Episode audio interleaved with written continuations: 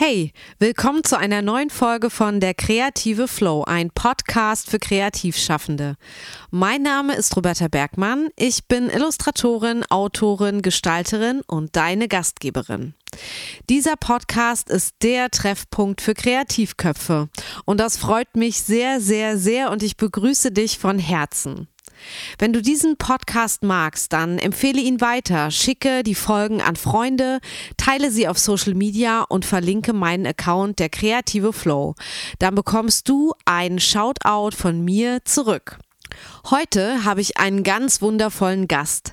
Wer das ist, das verrate ich dir nach dem Intro. Jetzt geht's los. Findest du das?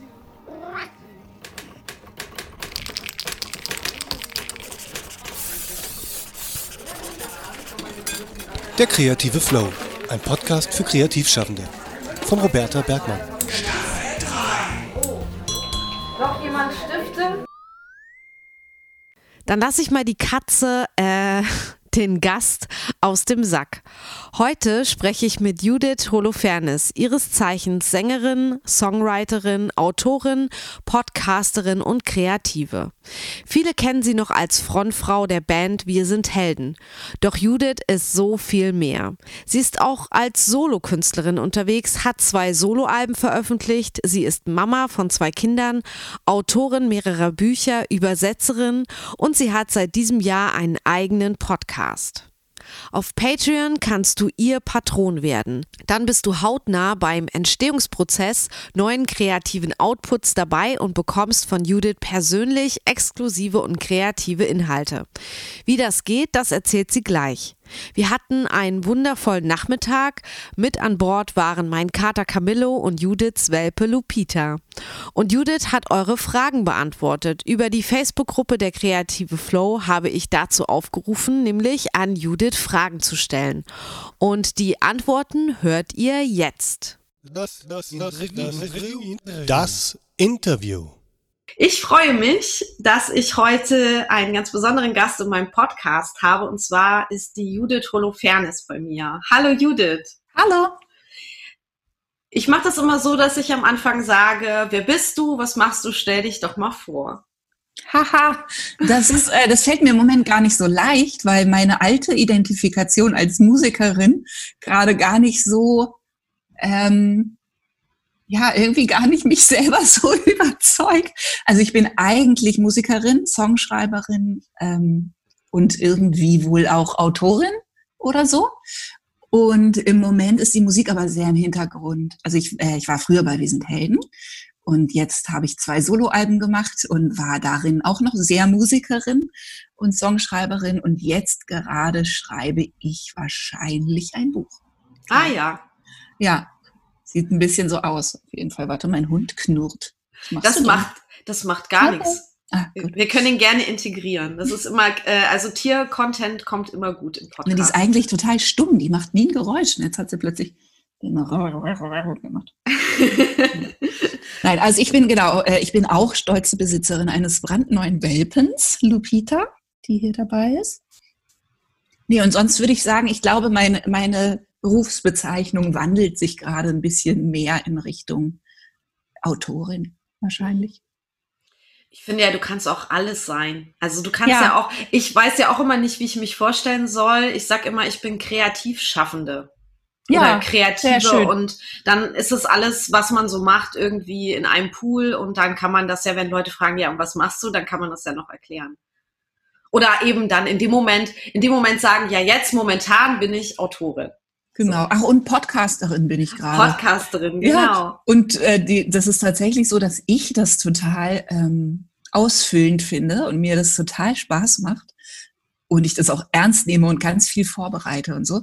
Aber ich merke das, dass Leute das immer sozusagen als auch noch betrachten, so, ne? Und so ein bisschen wie so eine also ich könnte im Moment ehrlich gesagt total glücklich sein, mit einer nur Podcasterin sein. Ich, ich auch. Total super. Ja, und es macht, es macht total viel Spaß. Man kann eigentlich genau das machen, was man immer machen will. Also äh, bei mir ist es so, nämlich Leute ausfragen und ich liebe ja auch so Talkshows oder ich höre mir auch gerne andere Podcasts an, wo sich Leute unterhalten und ich finde das mega, dass ich das jetzt halt auch machen kann. Genau. Ja, ich auch, genau. Äh, aber was mir auch aufgefallen ist, die Leute denken immer, man macht das so nebenbei. Ich glaube, daher kommt auch dieses, ne? Ja, das stimmt. Äh, sie, ist, sie macht das auch noch, aber das geht ja schnell.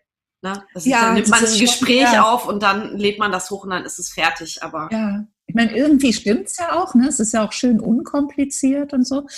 Aber ich bereite mich halt total vor und so. Ich habe mich also auch sehr vorbereitet heute. sehr gut. Ich mache aber auch gerne unvorbereitete Podcasts. Ich finde Podcasts einfach, das ist ein super Medium. Ja. Ich frage mich, warum wir es nicht immer schon hatten. Es ist einfach so geil. Ich glaube, früher hieß es Radio. Hm. Das stimmt, aber das war nicht so frei. Das stimmt. Und es hat ja. auch nicht jeder Radio machen können. Ich glaube, das geht ja jetzt nur durchs Internet, dass jeder genau. podcasten kann, weil du ja einfach Daten hin und her und äh, überall hinschicken kannst. Absolut, ja. Ja. Ja, ähm, wo fangen wir denn an? Ich habe so viele Fragen. Ich habe äh, dir schon erzählt, ich habe äh, die Kreativ-Community der kreative Flow, so heißt ja auch mein Podcast. Ja, toll. Und da habe ich vorher gefragt, wer dir eine Frage stellen möchte. Und vielleicht machen wir die Fragen so zwischendurch einfach. Und ich fange jetzt mal mit so einer Frage an. Und ich würde einfach hier eine rausgreifen.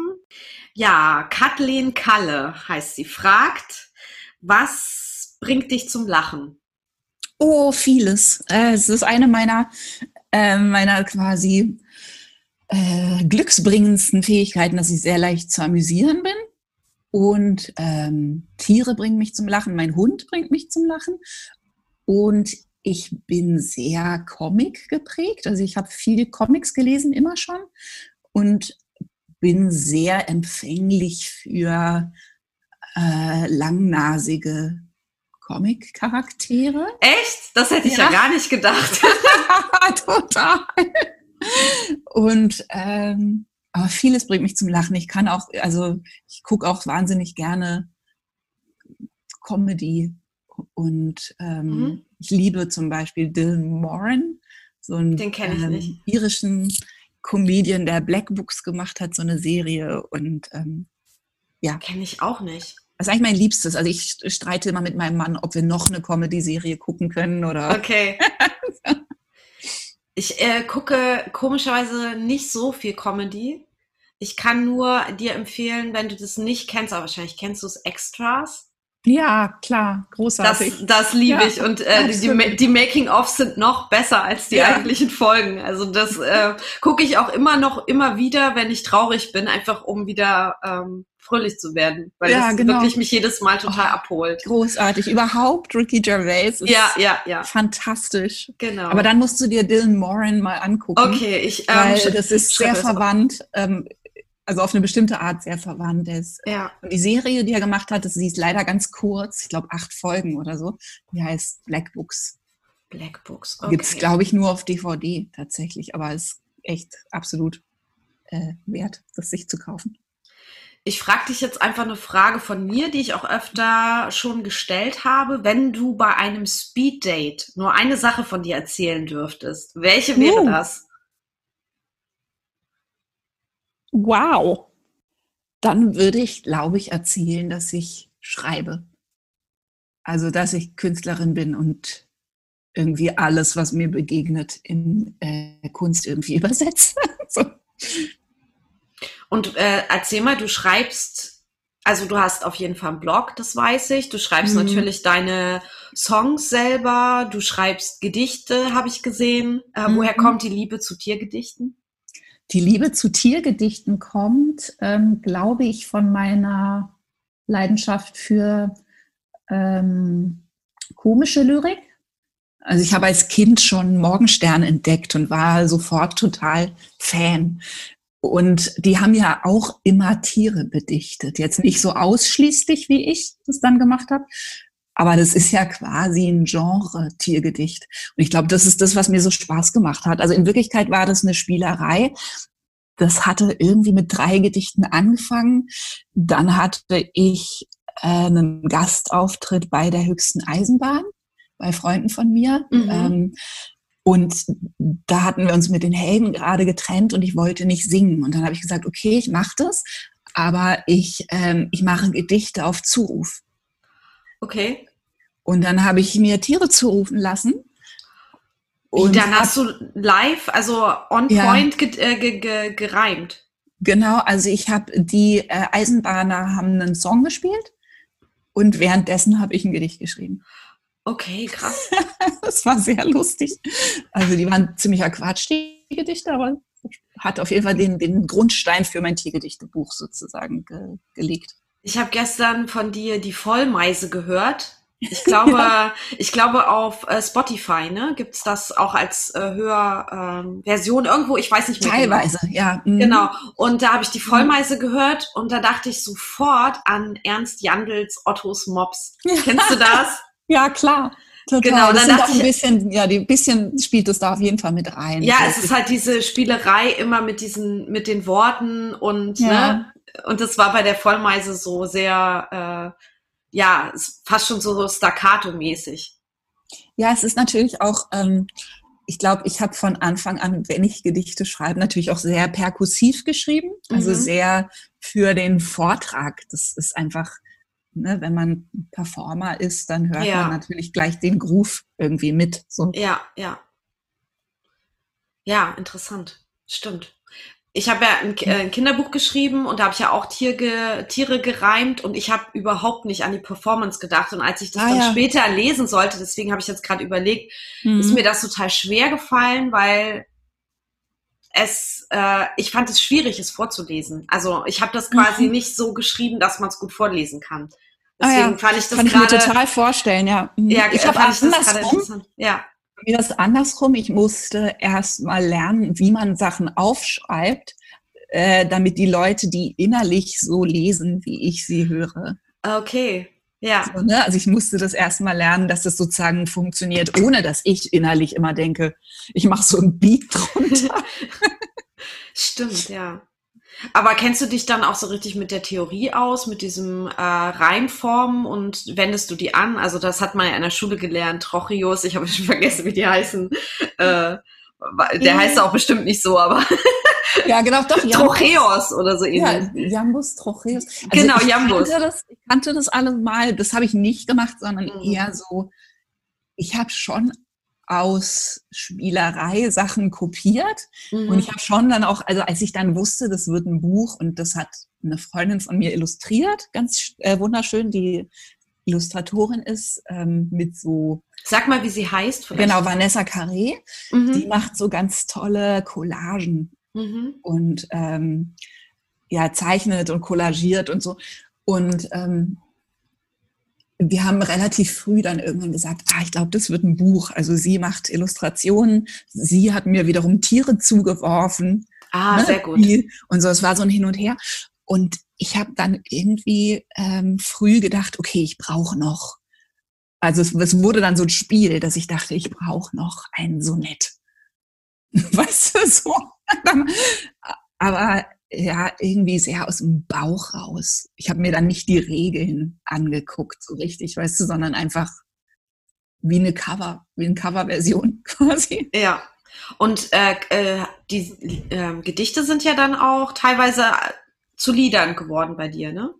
Genau, ja. Also ich habe nach dieser Heldentrennung irgendwie halt mit diesen Tiergedichten angefangen. Das war so ein bisschen das erste künstlerische Ding, was so in der Stille kam. Ich dachte, huch, Tiergedichte, na gut, dann halt das. Und ähm, ich habe das nicht so richtig geplant gehabt. Weißt du, das war jetzt nicht so, meine neue Identität ist, ich bin jetzt Dichterin oder so, ne? sondern das war einfach so. Und dann äh, habe ich aber gleichzeitig das Gitarrespielen wieder entdeckt und wieder so äh, so eine ganz freizeitliche Lust am Musikmachen ganz langsam, ganz zart entwickelt, weil ich hatte ja auch einen Burnout und so. Also ich war mhm. wirklich fertig mit, äh, mit der Musik sozusagen oder ja. fertig mit dem äh, draußen in der Welt sein und so. Und das kam irgendwie so gleichzeitig. Und da haben dann tatsächlich manche Sachen einfach auf so eine Schnittstelle gepasst, dass ich dachte, huch, ist das jetzt ein Song oder ist das ein Gedicht? Ja. Die, also die, die Songs geworden sind, ich glaube, das sind zwei, drei, sind dann auf dem ersten Album auf ein leichtes Schwert gelandet. Ich habe dann aber auch gemerkt, dass ich auf den Heldenalben schon ganz viele ja. Texte hatte, die wiederum Tiergedichte sind. Ja. Ne, also äh, ein Elefant. Der Elefant, genau. Ja. Und äh, was war's? Der Hund in äh, Lass uns verschwinden. Denk eine mhm. Nase auf warmem Asphalt. Und so. Das, und und äh, Rüssel an Schwanz ist ja auch genau. nochmal. Ja. Voll. und die habe ich dann zum Teil in das Buch eingebaut. Nicht alle. Ja. Also nur zum Teil. Die, die man am besten sozusagen auch äh, lesen konnte, wiederum ohne Musik. Mhm. Wann ist das Kinderbuch dann oder das äh, Gedichtbuch? Ich weiß ja gar nicht, ob es jetzt für Kinder speziell ist. Wann ist das erschienen? Das ist, glaube ich, warte mal, wann war das? 2015 oder Ende 14, glaube ich. Es ist definitiv kein Kinderbuch, sondern teilweise haben sich die Leute, glaube ich, ein bisschen verschätzt, weil es ist so schön illustriert. Und ähm, das Missverständnis liegt nahe, aber es sind teilweise äh, relativ derbe Gedichte dabei. Und ähm, also ich meine, ich kenne ich kenn viele Kinder, die das echt lieben.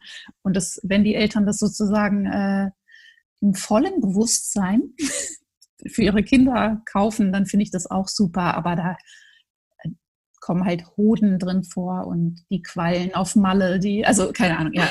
Aber ich, ich finde das überhaupt nicht schlimm. Ne? Ich finde, diese ja. Diskussion ist auch immer so ermüdend. Was ist jetzt ein Kinderbuch? Äh, für welches Alter? Was ist ein äh, Bilderbuch für Erwachsene? Gibt es ja auch. Also ich hatte einmal aus Versehen eine Lesung vor, äh, ich glaube, Siebtklässlern. Also das schlimmste Alter für sowas natürlich oder das Beste. Für Hoden. Ja. Und äh, das war total lustig. Die Kinder fanden es natürlich super. Ich meine, die waren 13 oder so. Die haben sich bepisst. So, ne? Und die Lehrer fanden es, also man hat es so gesehen, dass die Lehrer so ein bisschen ge ge gemerkt haben, dass sie nicht wussten, was sie sich da äh, eingeladen haben. Ja, aber auch das ja. ist wieder typisch also ich kenne ja den Buchmarkt so ein bisschen und da gibt's halt immer diese, diese, dieses Problem, dass ja man sagt, die Erwachsenen kaufen die Kinderbücher und deshalb müssen die Kinderbücher halt wirklich gut eindeutig für Kinder sein, weil die Erwachsenen das bewerten und und ich, ich finde das immer so müßig, weil man soll doch einfach die Kinder entscheiden lassen was sie was sie was, was sie kaufen wollen, was sie hören wollen, Klar. was sie lesen wollen. Und ähm, ja, aber die Kinder kaufen halt meistens nicht die Bücher, sondern halt die Eltern oder die Großeltern. Genau. Und das ist immer so ein bisschen schade eigentlich, weil ich glaube, man könnte den Kindern auch durchaus mehr zutrauen. Auf jeden Fall, wie immer, so auch bei Musik und so. Ja, genau. Ja. Gut, äh, nächste Frage. Hm, Eva Jäger-Nilius fragt, Woran denkst du kurz vor dem Einschlafen? Uh, tatsächlich denke ich relativ oft an das, was ich gerade schreibe, aber so ganz, ähm, ich muss das dann so ein bisschen ungezielt halten, weil wenn ich dann sozusagen zu aktiv anfange, drüber nachzudenken, dann hält es mich natürlich wach. Aber ich merke oft im Einschlafen, dass so Sachen weiter weiterarbeiten, ne, die, an denen ich tagsüber gearbeitet habe. Und ähm, also zum Beispiel gestern, ich habe ja jetzt diesen kleinen Hund und schlafe deswegen nicht besonders viel, weil der nachts noch raus muss. Und dann bin ich morgens ganz motiviert an meinen Rechner gegangen und dachte, geil, jetzt bin ich voll wach komischerweise und schreibe jetzt ganz viel. Und dann habe ich eine halbe Stunde geschrieben und habe dann gemerkt, ich bin noch total müde und habe mich nochmal hingelegt und habe nochmal geschlafen. Und dann bin ich aufgewacht und dachte, siehste, ich erzähle das seit Jahren und es stimmt wirklich. Ich habe jetzt im Prinzip im Schlaf total effektiv weitergearbeitet, weil ich habe eine halbe Stunde geschrieben und aktiv darüber nachgedacht. Und im Schlaf sind die Sachen alle an ihren Platz gefallen und ich wusste plötzlich irgendwie, was ich zu tun habe. Also wie ich das Kapitel straffen kann, was wohin muss und so. Ja, also das mit dem, äh, Schlafen, kurz vor dem Einschlafen, ist ja auch so ein Ding, was, glaube ich, ziemlich viele kreative Menschen haben, dass sie eben da diese Balance zwischen Entspannung und Abschalten da ist und das ja auch sehr, sehr förderlich ist für ja, Gedanken oder Ideen oder so, äh, wie, wie unter der Dusche oder ja, gibt's ja spazieren gehen, also wenn man quasi nicht mehr so krampfhafter dran sitzt, aber das trotzdem, also man entspannt ist und dadurch natürlich es im Hinterkopf arbeiten darf, ohne dass man da jetzt so drüber nachdenkt. Genau, so, aktiv. so nicht so aktiv, genau. Und das, das hilft mir total. Also, aber manchmal hält es mich dann auch vom Schlafen ab. Also manchmal äh, ich habe dann auch, ich habe mir irgendwann mal so einen Stift gekauft, der so ein kleines Lämpchen dran hat, weißt du, mit dem man sozusagen nur die Seite ah, ja, ja. kann. Okay. Weil ich wirklich eine Zeit lang gerade beim Songs schreiben dann nachts im also Bett. Würde, ja, aber wirklich über eine halbe Stunde oder Stunde halt immer wieder mich hingesetzt habe, was natürlich irgendwie für meinen Mann, der im gleichen Bett schläft, auch mittelentspannt war. Und dann habe ich mir echt diesen Stift gekauft, damit ich heimlich im Dunkeln sozusagen, das hat er natürlich dann trotzdem irgendwann so, Hüstel, äh, kannst du jetzt. Ja, der hat wahrscheinlich das Kratzen des Stiftes genau. gehört. So, krz, krz, irgendwann so, was machst du denn eigentlich? Ich schreibe einen Song, sorry. ähm, wollte auch gerade noch was dazu sagen. Jetzt habe ich es gerade, es ist mir gerade wieder entwischt. Schlaf, schlafen, nicht, ja. nicht aktiv nachdenken. Ja. Ach genau, schlafen. Wenn man in einem Projekt, kennst du das auch, wenn man in einem Projekt richtig doll drin ist, also wenn es so auf die e-, äh, Endstufe zugeht, wo man kurz vor der Abgabe oder das Abschließen des Projektes ist, dass man dann halt auch von diesem Projekt träumt. Also ne, man arbeitet, arbeitet, arbeitet, dann denkt man so, jetzt muss ich mich aber mal ausruhen und schlafen. Und dann legt man sich schlafen und dann träumt man weiter dass man Ach, das Projekt fertig macht. Also ähm, zum Beispiel, wenn ich halt Bücher mache und ich bin so in dieser Endphase, dann ist es im Schlaf öfter so, dass ich dann dieses Buch immer blättere. Das ist ja geil. Und dann das ist mir und, nie passiert. Und wenn ich mich umdrehe, dann blättert die Seite um. Das heißt, ich, ja, das heißt, ich muss auch ständig mich hin und her wälzen, damit Großartig. ich weiter. Ja, also das, das ist, ist ja total geil das war so, äh, so eine Sache oder dass ich dann halt auch noch, ich bin ja, ich äh, designe ja auch meine Bücher selber, also ich schreibe sie ja nicht nur, sondern ich layoute die ja dann auch und dann ist es im Traum auch oft so, dass ich dann noch mal über das Layout nachdenke und irgendwas hin und her schiebe oder, aber es vermischt sich halt auch immer mit dem Bett. ja, ach so, das ist ja total lustig. Ja, wie so eine 3D-Sache dann. Cool. Nee, das habe ich jetzt so genau noch nicht gehabt. Also ich bin mal mit Tetris vor Augen eingeschlafen und habe dann die ganze Nacht Tetris geträumt. Ja, siehst du, genau. Aber nee, wahrscheinlich ist es, hat das damit zu tun, dass das bei dir doch visueller ist. Ne? Also das kann ich mir vorstellen, weil ja. Träume ja auch einfach sehr bildhaft sind. Genau. Und Text vielleicht nicht ganz so. Ja. Wie ist also, das mit Musik? Äh, träumst du manchmal von Melodien oder sowas? Ähm, nee, das erzählen ja immer Prince und weiß ich nicht, ähm, Paul McCartney ist auch mit irgendwelchen fertigen Songs aufgewacht und hat dann gedacht, er hat sie geklaut. So, ne? Die Leute denken ja dann immer, das kann nicht sein, den habe ich irgendwo gehört oder so. Das ist mir jetzt so noch nicht passiert, aber was mir passiert ist im Spazierengehen.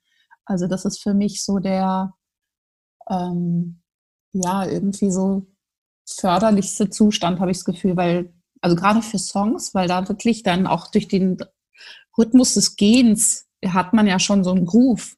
Und irgendwie bleibe ich dann in so einem Pattern. Und äh, da komme ich wirklich teilweise von einem Spaziergang oder sagen wir mal einer Wanderung, also müssen schon ein paar Stunden sein, äh, mit einem fertigen Song zurück. Und habe dann auch nichts zu schreiben dabei. Also es ist hochgradig fahrlässig komme dann irgendwie, komme dann irgendwie in, weiß ich nicht, Brandenburg aus dem Wald zurück in die Hütte und muss sofort irgendwie das alles aufschreiben. Und Handy hast du nicht mit? Dann könntest du es ja so rein, reinsprechen oder so. Ja, ja. habe ich auch schon gemacht. Hm, ja. Aber teilweise bin ich da dann auch einfach wirklich total fahrlässig, dass ich irgendwie denke, das merke ich mir. Das merke ich mir, bis ich zu Hause bin. Ja, das kenne ich auch. Und dann, scheiße, was war's? Es war irgendwie total gut, aber ich habe es vergessen. genau. Aber gerade bei Songs denke ich halt auch ein bisschen, andere Leute sollen sich die ja auch merken können. Also es geht ja da auch um eine bestimmte Einprägsamkeit, ne? so Catchiness. Und wenn es für mich selber nicht catchy ist, und keinen Spaziergang überlebt, irgendwie, dann ist es vielleicht auch nicht. Okay, da bist du aber auch ähm, ganz schöner Zensor schon, dass du das, ja, das daran festmachst. Nee, ich glaube, das ist eher jetzt, äh, so leite ich mir das jetzt gerade her, warum mir das so egal ist. so. Ich habe da eine ganz passende Frage vielleicht von mhm. ähm, Tonja Wiatrowski, die fragt, wie schaffst du es, Melodien zu schreiben? Wie funktioniert es, dass man sich die Melodie erarbeitet? Mhm. Also bei mir läuft es sehr äh, unterbewusst und ich habe aber auch schon mit Leuten zusammengearbeitet, die da ganz anders ticken. Ähm, bei mir ist es wirklich so, dass ich meistens zum Beispiel auf so einem Spaziergang eigentlich aktiv nur über den Text nachdenke und dann komme ich nach Hause und denke, okay, jetzt müsste ich mich mal um die Melodie kümmern. Und dann merke ich aber ganz oft, dass das, was sozusagen ich die ganze Zeit schon so ein bisschen innerlich mitgesummt oder mitgedacht habe. Der Rhythmus vielleicht eigentlich, auch, oder? Genau, der Rhythmus gibt dann am ehesten schon die Melodie mhm. vor, dass das so dann oft schon fertiger ist, als ich dachte. Mhm. Also ich setze mich ganz selten hin und sage irgendwie, ich brauche da jetzt noch ein C-Teil oder mhm. so. Ne? Und ich, äh, ich mache ja auch so Co-Writings und da ist es dann oft so, ne, dass man so technischer rangeht, dass man sagt, so, wir brauchen noch ein Teil oder so. Und das, das ist okay, aber es hat mir nie besonders Spaß gemacht. Also weil ich so ein bisschen immer das Gefühl habe, wenn was nicht organisch rauskommt, dann ähm, ist es auch nicht so stark oder so. Also dass ich oft denke, okay, aber wenn man jetzt das Gefühl hat, man muss da jetzt sich absichtlich noch einen Teil überlegen. Also ich habe eher das Gefühl, dass die Songs, die ich schreibe, so, dass ich die eher gehört habe und aufgenommen habe oder so. Ne? Also das wird dann so aktiv, wenn man jetzt sagt, ich brauche noch einen Teil, der folgende Kriterien erfüllt oder so. Und wie Bringst du das dann in Tonform? Also summst du das zuerst und dann spielst du es auf der Gitarre oder ja. wie, wie funktioniert das? Ähm, unterschiedlich. Also manche Songs entstehen auch an der Gitarre, ne, dass ich irgendwie einen Riff zuerst habe und denke, okay, das, ähm, dann entsteht es sozusagen auf jeden Fall an der Gitarre. Aber eigentlich summe ich das und dann ähm, erarbeite ich mir zum Beispiel das Drumherum oft über Basstöne. Also, dass ich erst eigentlich merke, ich höre schon so einen Bass dazu. Und äh, das ist ganz cool, weil es dann so ganz frei funktioniert und man nicht so eingeschränkt ist durch die Akkorde, die man kennt. Mhm. Ne? Weil du kannst dann quasi eine Basslinie dazu schreiben und die dann ausmalen. Und mhm. ich höre dann oft, dann denke ich, der Akkord mit dem Basston, nee, der ist es nicht. Der Akkord mit dem Basston, ah. ach nee, der auch nicht, der ist es. Mhm. Also es ist dann eher wie so ein Ausmalen. Und kannst du auch selber Bass spielen oder muss man selber Bass spielen können, damit man das so denken kann? Ähm, also ich, ich mache das entweder auf dem Bass oder auf dem Klavier mit den Basstönen. Aha, also du kannst Bass spielen. ja, naja, aber ich kann jetzt, also Bass, Bass spielen zum Beispiel ist äh, körperlich ja total ähm, herausfordernd und fingermäßig und so. Und, äh, insofern, ich kann mir auf Bass eine Melodie zusammensuchen, aber ich könnte keinen kompletten Song auf der Bühne durchhalten durchspielen, quasi. ohne mhm. dass mir die Finger bluten. Mhm. Okay. Deswegen sind die meisten Basser-Typen, harte Typen. Harte Typen. Oder auf jeden Fall, man muss es, ey, das ist, da kannst du halt, musst du immer üben und so, ne? Dann, dass du wirklich diese harten Fingerkuppen auch behältst. Ja, so. ja. Sehr schön. Harte Typen und Typinnen, die auf jeden Fall Bock haben zu üben. Und das ist eher so eine Schwäche von mir, dass ich nicht so viel übe. Ja, ich habe vorhin äh, das Making-of bei YouTube geguckt von deiner ersten Platte und da, da äh, hat der, ähm, ich weiß jetzt nicht mehr, wer es gesagt hat, aber zu, äh, der, der Produzent, genau, hat zu dir gesagt, spiel doch die Gitarre selber, musst du halt noch üben. Und ich so, oh nein! genau. ja, ja, nee, ich bin sehr übemuffelig und ja. so. Also ich habe es gelernt über die Jahre und bin ja jetzt dann auch in meiner neuen Band sozusagen das erste Mal richtig Bandleaderin, so, ne? Und klar habe ich da dann mehr geübt, einfach auch um der Rolle gerechter zu werden, ja. Aber es liegt mir nicht, ich probe auch nicht gerne. Ich stelle noch eine Frage. aus der Community. Heike Haas fragt, wolltest du schon mal alles hinschmeißen? Wenn ja, warum? Ja. Äh, öfter. Und ich meine, in gewisser Weise habe ich das ja jetzt auch getan. Ne? Also ich habe ja, ähm, ich habe im, glaube Oktober letzten Jahres, habe ich ein dramatisches ähm, Kündigungsschreiben verfasst und veröffentlicht, wo ich sozusagen ähm, meinen Rücktritt erklärt habe vom ehrenhaften Amt des Judith Holofernes-Seins.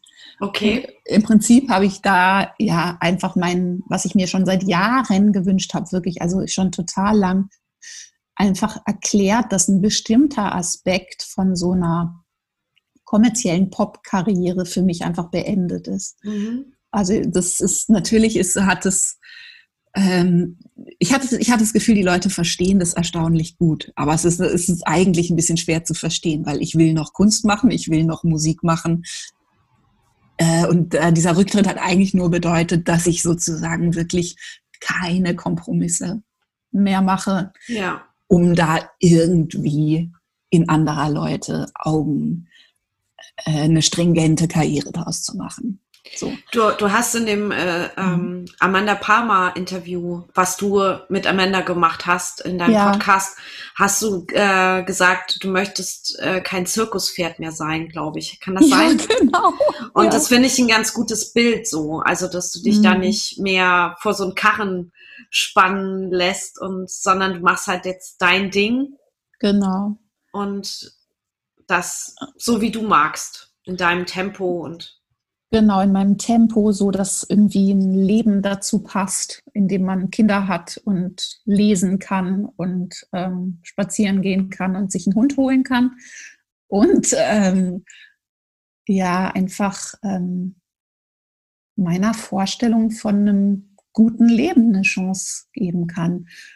Und ähm, trotzdem möchte ich noch perspektivisch auch wieder Musik machen Jetzt im Moment ist eben das Schreiben sehr im Vordergrund und ich habe da einen ganz starken Zug gerade hin in Richtung autobiografisches Schreiben, aber jetzt, also erstens sozusagen, weil ich Sachen zu verarbeiten habe und das so einen therapeutischen Wert hat sozusagen.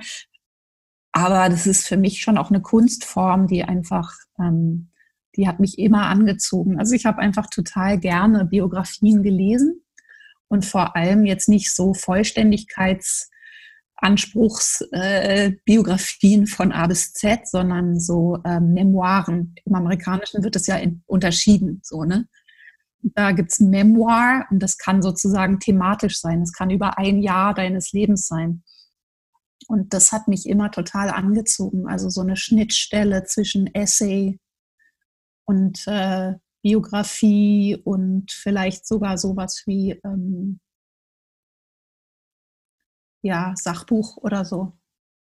Und ähm, bei mir ist es halt so, dass ich mich so viel mit Erfolg auseinandersetzen musste, durfte. Ähm, und da so drunter gelitten habe und dann so viel daraus gelernt habe, dass mich das total anzieht und dass ich jetzt gerade das Gefühl habe, ich glaube, ich schreibe ein Buch über äh, das Runterkommen vom Fame. Mhm. Sozusagen, ne? Also wie ja. baut man sich ein Erwachsenenleben danach und warum klappt das bei so wenigen Leuten? Und was, was, ist, was passiert da eigentlich zwischen mhm. dem Moment, wo jemand ganz berühmt ist und dem Moment, wo 20 Jahre später der sich im Hotelzimmer erhängt und keiner weiß oh warum? Oh Gott, ja. Ja, ja aber ich meine, im Prinzip ja, ist das ja, ja so, ne? dass ja. dann alle denken, huch, wie konnte das passieren? Und ähm, das versuche ich jetzt gerade quasi in so einer Zwischenform aus Geschichten aus meinem Leben und äh, eben so ähm, fast so essaymäßigen Überlegungen zu, wie dieses Business funktioniert und wie, äh, was das eigentlich für Mechanismen sind, wie Erfolg und Fame und das alles funktioniert. Und jetzt gehen wir da sehr in die Tiefe, aber es interessiert mhm. mich halt gerade, wenn du, du hast darunter gelitten. Also eigentlich jeder, mhm. der sich das von außen anguckt, der denkt ja erstmal, es ist was ganz Tolles. Ja, es war auch was ganz Tolles. Es ist auch was ganz es Tolles. Es ist beides wahrscheinlich. Es genau. ist dieser, es baut einen Druck auf, oder? Genau, also das ist, ähm, es ist großartig, man hat unglaublichen Rückenwind. Und ich glaube, für Leute, die halt kreativ sind, ist das eigentlich das, was süchtig macht, ist, dass man dann so äh, nur noch offene Türen sieht. Ne? Also du hast plötzlich für alles, was dir einfällt, einfach Rückenwind. Und die Leute haben es erst, haben erstmal Bock. So, ne? Also das ist was, das ist, das haben die meisten Leute, glaube ich, gar nicht so parat, dass das eins der wesentlichen Merkmale von Erfolg ist. Und das ist natürlich für kreative Leute, selbst wenn du gar nicht so auf Geld aus bist, selbst wenn du gar nicht überall erkannt werden willst oder so, ne, dann ähm, und keinen Bock auf Glamour hast und so. Aber der Teil, der ist schon ganz schön suchterzeugend, dass man einfach so denkt, das Universum kooperiert mit mir. Weißt du? Ja, ja, klar. alles, alles, was ich anfasse, äh, klappt. So, ich mache meinen Mail-Account auf und äh, es sind immer geile Nachrichten. So, mhm. das, da gewöhnt man sich ja dann auch dran. Ne? Du machst mhm. irgendwie deinen Mail-Account auf und äh, bist milde genervt von den ganzen tausenden Anfragen, die du nicht machen willst. Und dazwischen sind irgendwie drei, die sind großartig und ja. so. Ne? Also das ist schon, das hat auch was von Bonbonladen und so.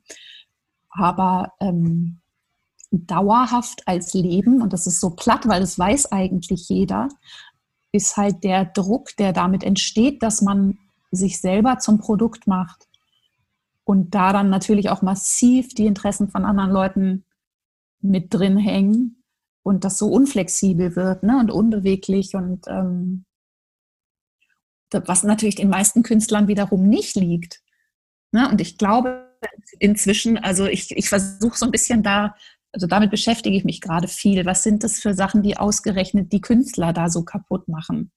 Weil halt diese, die Art und Weise, wie das Mainstream-Pop-Business funktioniert, ausgerechnet mit einer Künstlerpersönlichkeit grandios schlecht zusammenpasst. Und es gibt ab und zu mal Künstler, wo ich denke, die sind dafür gemacht. Die haben genau sozusagen diesen Sweet Spot erwischt von es nicht ernst, also nicht zu ernst nehmen, einen gewissen Pragmatismus, eine gewisse Distanz, Dankbarkeit, ne? also so die einfach, es gibt immer mal wieder Künstler, die denken einfach nur, ist doch alles voll geil. Mhm. Und für die ist das dann auch geil. Mhm. Aber sobald man so ein kleines bisschen zu kompliziert ist, auch im guten Sinne, ne? und äh, empfindsam und äh, ja, sensibel, ja. was halt bei Künstlern schon immer mal vorkommt. Ja. Also da ist einfach ein wahnsinniger Druck drauf. Mhm auch ein finanzieller Druck. Es kostet ja auch alles unheimlich viel Geld. Ein Album zu machen kostet unheimlich viel Geld. Dadurch muss man dann wieder so und so viel Erfolg haben. Man kann sich das ab einem bestimmten Punkt eigentlich gar nicht mehr aussuchen. Du kannst dann auch nicht sagen, ich muss damit gar nicht so Erfolg haben. Das habe ich, als wir mit den Helden aufgehört haben, mhm. habe ich das erstmal so behauptet. Ja, irgendwie ist es mir alles nicht wichtig, bis ich dann gemerkt habe, dass ich das ganze Zeug bezahlen muss. Und dann merkst du wieder, ach, guck mal, ich kann ja meine sechsköpfige Band, die ich total liebe, mhm. gar nicht finanzieren, mhm. wenn in Detmold nicht mehr als 150 Leute kommen. Und dann ist man plötzlich wieder da, dass man denkt, ach guck mal, ich muss ja Erfolg haben, damit ich das überhaupt machen kann, mhm. was ich da mache. Und so nicht. Also ich finde das total, das ist natürlich total persönlich, aber ich habe einfach so die Ahnung auch, dass da so größere, ne, größere Themen dranhängen. Ja. Das heißt, du schreibst jetzt momentan gerade autobiografisch oder also ja. memoirisch. Genau, und zwar halt erstmal nur für meine Patrons. Mhm. Äh, und das ist halt, das ist total schön, weil dadurch weiß ich, dass nur die Wohlwollendsten unter meinen Fans das jetzt gerade lesen. Ne? Also Ach, du, das heißt, du veröffentlichst das schon, also immer so stückchenweise. Das, mhm. Genau, es ist im Prinzip episodisch. Also ich schreibe mhm. was fertig, dann stelle ich es hoch. Und äh, ich finde das total toll. Also ich kriege dann auch Feedback. Ich frage die auch irgendwie, ob irgendwas unklar ist, ob für sie irgendwelche Informationen fehlen. Und es ist für mich total schön, weil ich halt dadurch keinen Vorschuss brauche. Meine Patrons finanzieren mich und ähm, ich kann einfach das machen und kann quasi in einem Jahr oder so beschließen, ob das überhaupt ein Buch werden muss oder ob das da bleibt. Magst du mal einmal kurz erklären, was Patreon ist? Weil ich bin mir nicht sicher, ob es wirklich alle schon wissen, wie das funktioniert. Äh, ja, also es ist in Deutschland ja auch noch gar nicht so verbreitet.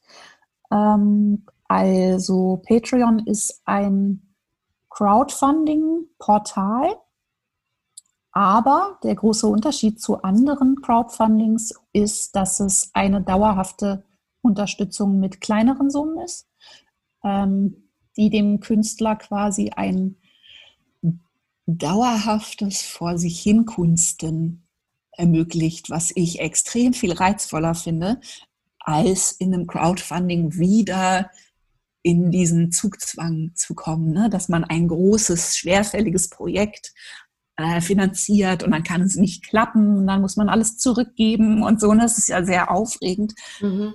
Und äh, ich will ja eigentlich eher äh, Aufregung so ein bisschen reduzieren in meinem Leben. Und ähm, ja, also das ist im Prinzip wie ein Abo. Die Leute bezahlen bei mir jetzt zwischen 3 Dollar, also der Standard ist 5 Dollar, ähm, ermäßigt 3, ermäßigt kann jeder machen, wie er Bock hat, also frage ich auch nicht nach. Und dann geht es aber hoch bis 100. Also ich habe Leute, die da wirklich 100 Dollar bezahlen pro Kunstwerk. Mhm. Und pro Monat oder pro Kunstwerk. Genau, also es ist, das ist ein bisschen kompliziert. Der, ah. Du kannst bei Patreon selber als Künstler entscheiden, ob du pro Monat oder pro Kunstwerk einsammeln möchtest. Und mir hat aber Amanda den Tipp gegeben, äh, dass ich pro Kunstwerk machen soll, aber trotzdem nur einmal im Monat einsammeln. Das heißt, ähm, faktisch ist es pro Monat. Ich habe ich hab aber die Möglichkeit, wenn ich jetzt zum Beispiel was mache, was für mich teuer wird, dann kann ich das ankündigen und kann sagen, Achtung, nächsten Monat habe ich was Großes vor, da werde ich zweimal einsammeln. Mhm. Und dann können die Patrons ihre Beiträge kappen. Das ist nämlich total genial. Die können dann sagen, wenn sie wollen, entweder das ist mir wurscht, ich zahle gerne sechs Dollar diesen mhm. Monat ähm, also die zwei mal drei quasi? Genau, die zwei mal mhm. drei.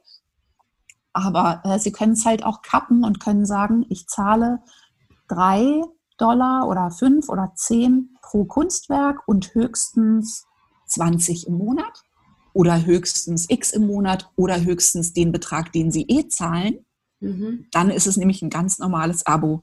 Mhm. Weißt du? Also, also du hast beides dann dadurch habe ich beides. Also mhm. ich kann dann, wenn ich jetzt, ich habe es noch nie gemacht, aber wenn ich mhm. zum Beispiel, also jetzt gerade überlege ich, ob ich es das erste Mal mache, weil ich meine ganzen Texte, die ich da jetzt schreibe, ins Englische übersetze für die internationalen Patrons, die ich habe. Und das sind nicht so viele. Mhm. Und es kostet mich auch Geld. Mhm. Ja, weil ich die, weil ich das inzwischen, weil die Texte so lang werden, auch rausgegeben habe. Ach so, okay. Und da äh, überlege ich, an einen Patron übrigens. Ah, ich dachte an deine Mama. Nee, die, die, übersetzt ja, die übersetzt ja aus dem Amerikanischen. Und ich habe einen Ach amerikanischen so, ja, Patron, der übersetzt das ins Englische und ich gehe dann nochmal drüber und ähm, quasi mache Literatur draus, so wie ich mhm. das mir irgendwie denke. Und es klappt total und es ist super. Aber den bezahle ich halt. Mhm. Und da überlege ich jetzt gerade, ob ich dafür zum Beispiel dann einmal extra einsammle und ähm, das dann ankündige und dann können die Leute halt sagen, ja, möchte ich mit unterstützen, dass die amerikanischen und spanischen und brasilianischen Patrons das haben oder sie sagen, nee, das ist mir zu viel, dann kappe ich halt jetzt meinen Pledge. Pledge? Ja, heißt es. Mhm. Okay. Kappe ich meinen Pledge und dann bin ich bei einem normalen Abo und dann kann sich das, gibt es keine Überraschungen sozusagen. Kurze Pause. Bitte holen Sie sich ein Getränk. Gleich geht es weiter mit Teil 2 dieser Folge.